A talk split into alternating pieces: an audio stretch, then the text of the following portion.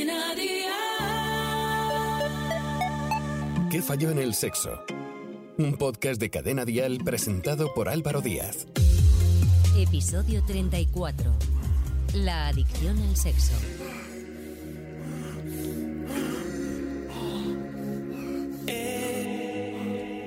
¿Qué tal? ¿Cómo estáis? Soy Álvaro Díaz. Es un gusto encontrarnos de nuevo en este espacio en el que convertimos al sexo en protagonista y buscamos respuestas para que este no sea un tabú en las conversaciones y lo tratemos con absoluta normalidad.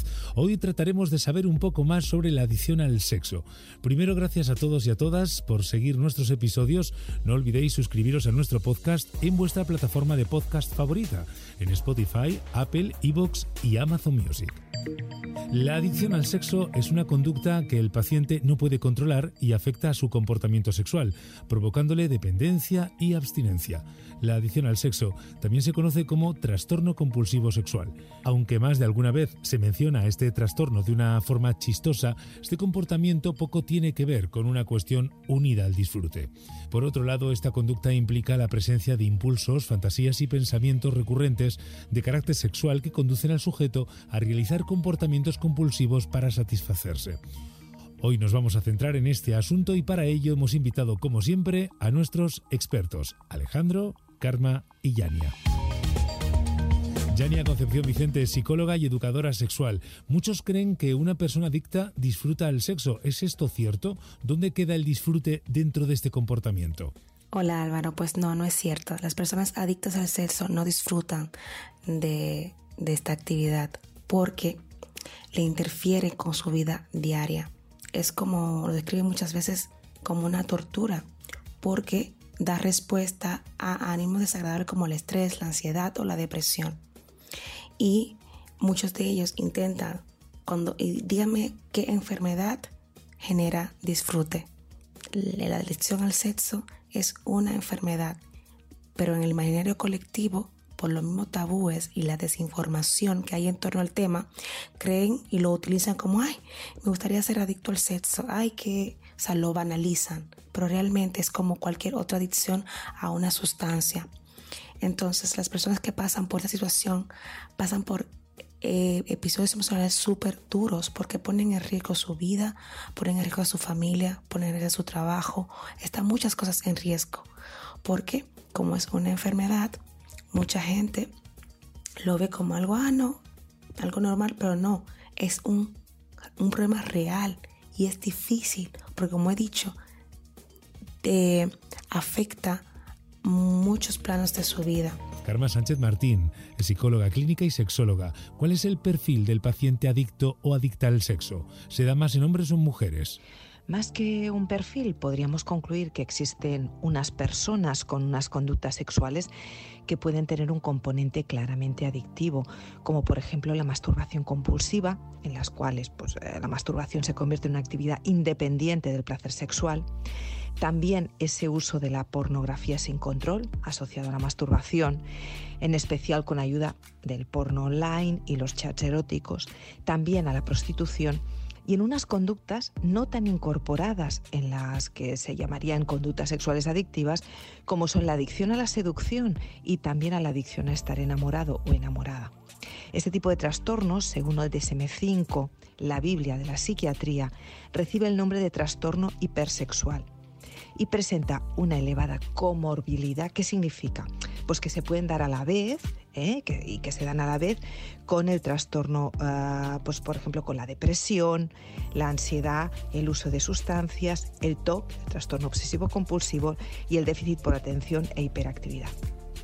Generalmente este tipo de conductas son predominantemente masculinas, sobre todo la masturbación compulsiva, el uso de la pornografía y la prostitución y la adicción a la seducción. Y en cambio, quizás la adicción a estar enamorado es más femenino. Alejandro Fernández, psicólogo, sexólogo y terapeuta de parejas. ¿Por qué una persona llega a ser adicta al sexo? ¿Por una mala educación o una mala práctica? Las causas no están del todo claras. Por eso hablamos que puede o no existir una predisposición de algún factor de personalidad, como por ejemplo una percepción ilusoria de control. O pueden existir factores familiares relacionados con la disciplina que tuvieron durante la infancia, una exposición eh, por deceso excesiva, a lo mejor al sexo, a la historia propia del sujeto y a esos factores ambientales que son tan relevantes. El, comportamiento sexual adictivo al final se gesta en la mente. En la mayoría de los casos donde las fantasías sexuales y los pensamientos eróticos se convierten en una válvula de escape para problemas laborales, relaciones rotas, una baja autoestima o la insatisfacción personal. Aunque otras veces el alcohol y alguna droga estimulante también puede ser como el desencadenante que pone en marcha todo este circuito adictivo. El sexo en sí relaja y como tal es un mecanismo que alivia tensiones y se convierte en una vía para escapar de una situación que genera ansiedad, malestar. Y cuando el estado de malestar se produce eh, por un evento que generalmente no se puede controlar, al, tener una eh, al, realizar esta práctica eh, se reduce la ansiedad, el malestar temporalmente, pero inevitablemente y al no haber, digamos, tocado el fondo del problema, el malestar vuelve a aparecer y se produce una y otra vez este ciclo en el que se utiliza una herramienta que es la única que conoces para poder reducir esta tensión. Pero si además resulta que al tener estas relaciones sexuales genera culpa, vergüenza o miedo, volvemos a tener emociones perturbadoras, causadas por esta herramienta en sí que tampoco es capaz de reducirlas. Entramos en un bucle sin darnos cuenta. Y entonces te sientes incapaz de solucionarlo. ¿Qué falló en el sexo? Un podcast de cadena dial presentado por Álvaro Díaz. La diferencia entre abuso y adicción es fundamental. Tampoco es igual practicar sexo siempre que puedes que no poder evitarlo y que para calmarte o regular tus emociones necesites buscarlo donde sea. Las personas con baja autoestima encuentran en el sexo una vía de escape a sus problemas personales, sociales y emocionales. Alejandro, el director del primer centro de adicciones sin sustancias, en una entrevista a Neus Diario, afirma que el 33% de los pacientes que acuden al centro se consideran adictos al sexo.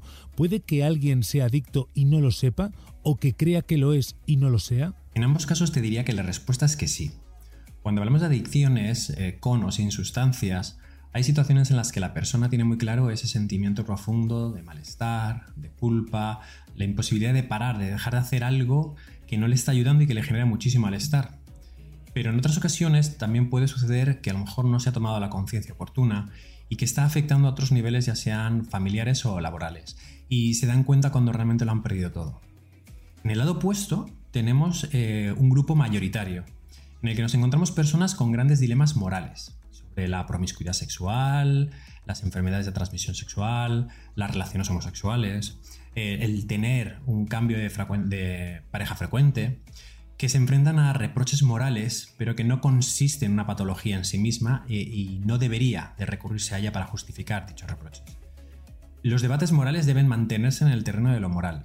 Solo se puede hablar que es una adicción al sexo cuando hay una pérdida de libertad por parte del sujeto, cuando hay una ansia y unas fantasías eh, sexuales recurrentes y que no podemos parar, cuando el sexo se convierte en el centro de mi vida para la persona y cuando supone una interferencia eh, grave para el resto de mi vida cotidiana. El mal uso de una herramienta no te convierte en un adicto. No sentirte capaz de solucionar las cosas eh, hace subir tu nivel de ansiedad. Lo que otros pueden llamar hipersexualidad, yo lo entiendo más como un intento de acabar con la ansiedad que se convierte en un bucle. Eh, muchos vienen a consulta porque creen que son adictos al sexo, cuando en realidad están controlados por la necesidad de reducir el malestar. Yania Concepción Vicente, ¿es la sociedad la que nos incita a practicar sexo de forma compulsiva gracias a la facilidad de encontrarlo en las aplicaciones, discotecas o en las redes sociales? ¿Qué estamos haciendo mal como sociedad? Sí, creo que sí, porque estamos en una cultura de la hipersexualización.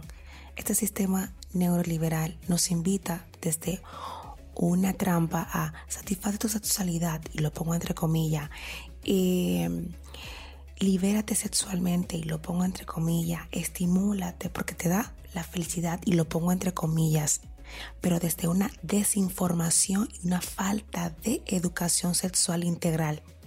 Esta sobreestimulación a través de las diferentes redes sociales y plataformas, el la ciberpornografía, eh, hay una sobreestimulación donde no nos enseñan realmente a escuchar el cuerpo, sino a cubrir necesidad. ¿Vale? Y esta necesidad desde una ansiedad, desde un estrés, desde como si fuera un calmante, no desde un compartirnos y, y entender de dónde viene. Entonces, entender esto y desmontar los tabúes en torno a la sexualidad ayudan para que esas personas que pasan por esta situación puedan encontrar espacios seguros para hablarlo y no se avergüencen de hablar de este tema, porque como estamos en una sociedad castrante en cuanto a las emociones, en cuanto a expresar cómo nos sentimos, pues muchas personas viven esto de forma callada, viéndose así con una destructuración de sus vidas. Entonces, Claro que sí que la sociedad está haciendo algo mal, que es desinformando a la población y no ofreciendo esos espacios para que se puedan hablar de estos temas abiertamente. Por tanto, la invitación es a cuestionar este sistema y a entender que estos temas son importantes llevarlo al centro de nuestras conversaciones porque muchas personas pasan por esta situación, pero no lo dicen. Estás escuchando ¿Qué falló en el sexo? Karma Sánchez Martín, ¿cuáles son los síntomas que tiene una persona que es adicta al sexo? Pues eh, los síntomas serían que la vida de esa persona está centrada en un deseo, en una fantasía sexual que ocupa la mayor parte de su tiempo. Em, es un acto compulsivo, es decir, eh, manifiesta una incapacidad de impedir, controlar e interrumpir ese comportamiento. Mm, hay una gratificación positiva en forma de orgasmo, pero también una gratificación negativa porque eh, intenta poner fin también a ese malestar ¿no? previo que tiene porque no puede realizar la conducta. ¿no? Generalmente hay repeticiones reiteradas ¿no? y que a pesar de que a veces puede haber intervalos largos en los que la persona no manifieste esta conducta, pero al final la acaba manifestando. ¿no? Y sobre todo eh, puede desencadenarse pues, eh, ante episodios de, de estrés, de emociones desagradables como frustración, aburrimiento y también incluso por algún estímulo externo. ¿eh? Y, quizás una de las más importantes es la acumulación de efectos nocivos personales y sociales, ¿no? que comporta un deterioro ah, funcional de la persona eh, en su ámbito personal, relacional con respecto a su pareja y también eh, pues incluso laboral. La COVID-19 no solo ha cambiado las costumbres y las rutinas de la sociedad desde su irrupción a principios de 2020, sino que introdujo el teletrabajo como una costumbre extendida. Sin embargo, una de las consecuencias de ello, según un estudio británico, es el aumento del consumo de la pornografía y también la adicción al sexo. Karma, ¿están unidas estas dos adicciones? Es que más que unida, es que la pandemia ha favorecido el hecho de trabajar en casa muchas veces solo o sola y eso facilita que se pueda consumir pues porno o chat sin masturbarse sin ningún tipo diríamos de regulación externa em, y hay que pensar que es que a ver el, porno eh, sobre todo la pornografía pues eh, cumple aquello que se llama las cuatro A's no es anónima asequible accesible y aceptada no y esa anónima evidentemente es desconocida y secreta si uno está solo trabajando o sola trabajando en casa. Nadie sabe que está consumiendo porno, que realmente no suele costar dinero, sobre todo al principio, que, se accede fácilmente y que además muchas personas eh, consumen porno pensando que, que pueden aprender, que por curiosidad eh, simplemente buscando entretenimiento, ¿no? Y, además piensan que, no, que no hacen daño a nadie y por tanto es, aceptada y piensan que no están haciendo ningún mal a nadie eh, ni, a ellos mismos, ¿de acuerdo? Sí que es verdad que son personas que pueden llegar a pasar mucho tiempo dedicando a, visualizar este tipo de materiales, eh, coleccionan muchas veces, empiezan a aislarse socialmente, es decir, no solo desde el mundo laboral, sino también a, renunciar a encuentros sexuales, de acuerdo, presenciales, incluso con su pareja. Eh, y por ello empiezan a, tener consecuencias negativas físicas, emocionales y sociales, ¿no? Eh, que eh, que bueno, que te hace, le hacen reincidir en ese consumo, ¿no? Incluso existe la existencia, ¿no? Perdón por la, por la redundancia, ¿no? Pero la existencia de un tipo de disfunción eréctil inducida por, por este consumo excesivo de pornografía, que va acompañada de una disminución del deseo sexual o líbido con eh, personas, es decir, con personas presenciales, ¿no? Muchas veces la pareja o otras personas que, pueda, que pueda esa persona tener relación con ella. Y como profesional, ¿cómo ayudáis a un paciente con esta adicción? ¿Solo con medicación o también con terapia?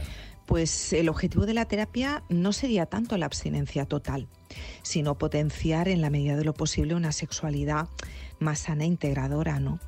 Como terapia farmacológica se pueden utilizar los ISRS, eh, ISRS, que son los inhibidores selectivos de la recaptación de la serotonina, y en casos más graves combinados con los anti, antiandrogénicos que anulan los impulsos sexuales pero eh, también se utilizan, eh, también combinadas con, las, con los fármacos o a veces incluso en casos no tan graves, em, pues como tratamiento mm, pues, eh, cognitivo-conductual y la terapia de aceptación y compromiso.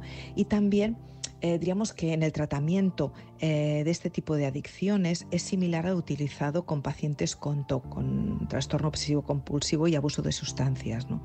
Diríamos que se plantean tratamientos que trabajan con los pensamientos y experiencias internas y se focalizan en el cambio conductual dando direcciones eh, para lograr ese cambio. ¿no?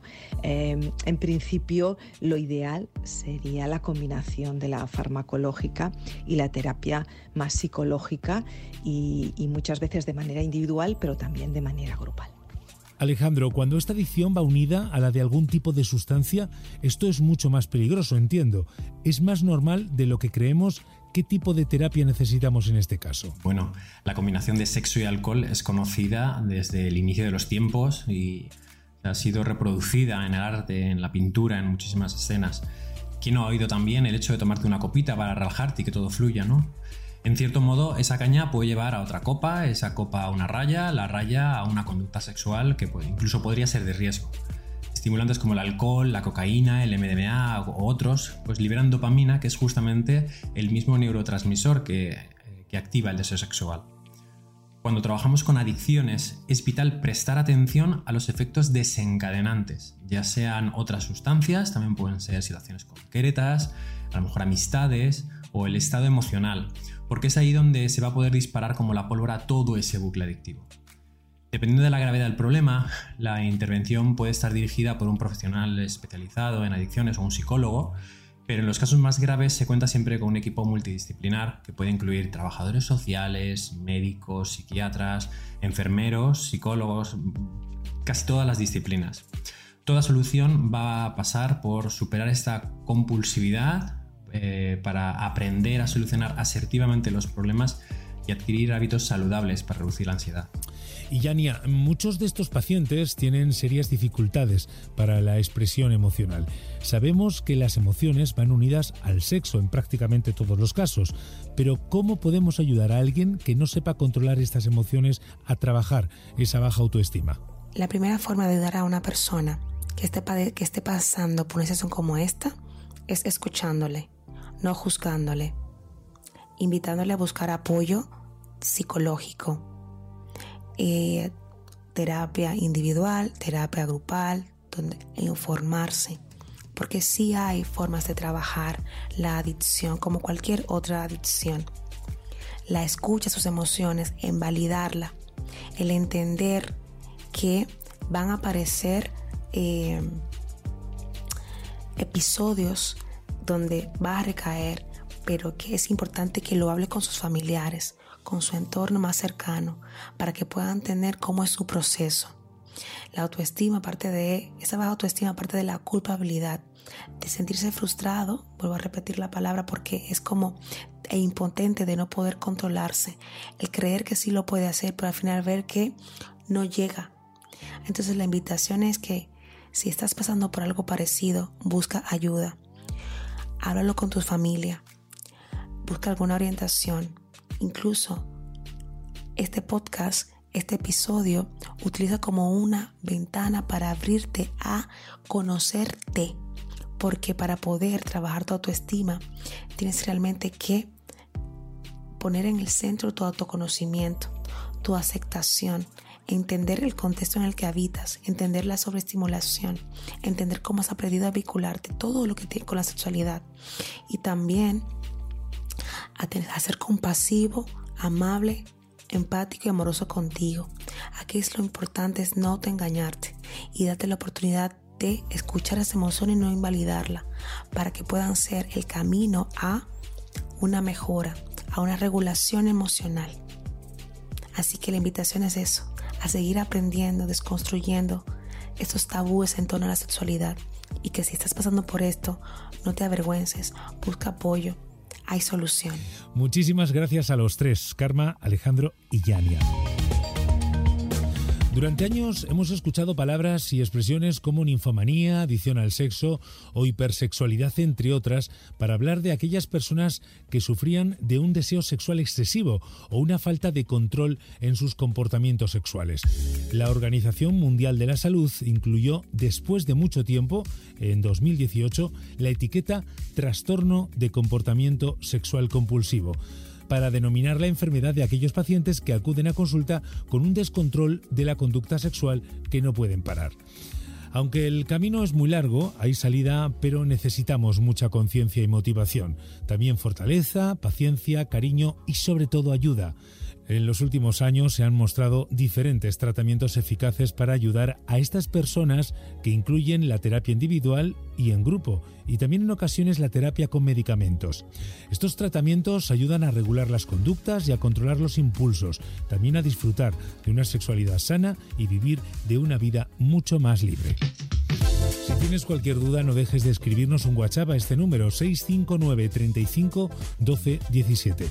Y no olvides buscar y seguir en sus redes sociales a nuestros expertos, Carmen Sánchez Martín, Alejandro Fernández y Yania Concepción Vicente. Recuerda suscribirte a nuestro podcast, darle a like a este episodio y si te ha gustado, compartirlo en tus redes sociales. Nos escuchamos en el próximo episodio. ¿Qué falló en el sexo? Guión y producción Álvaro Díaz. Con la colaboración de Yania Concepción. En Instagram, arroba Yania Concep, psicólogosexual.com y carmensánchez.com. Suscríbete a nuestro podcast y descubre más programas y contenido exclusivo accediendo a Dial Podcast en cadenadial.com y en la aplicación de Cadena Dial. Cadena Dial.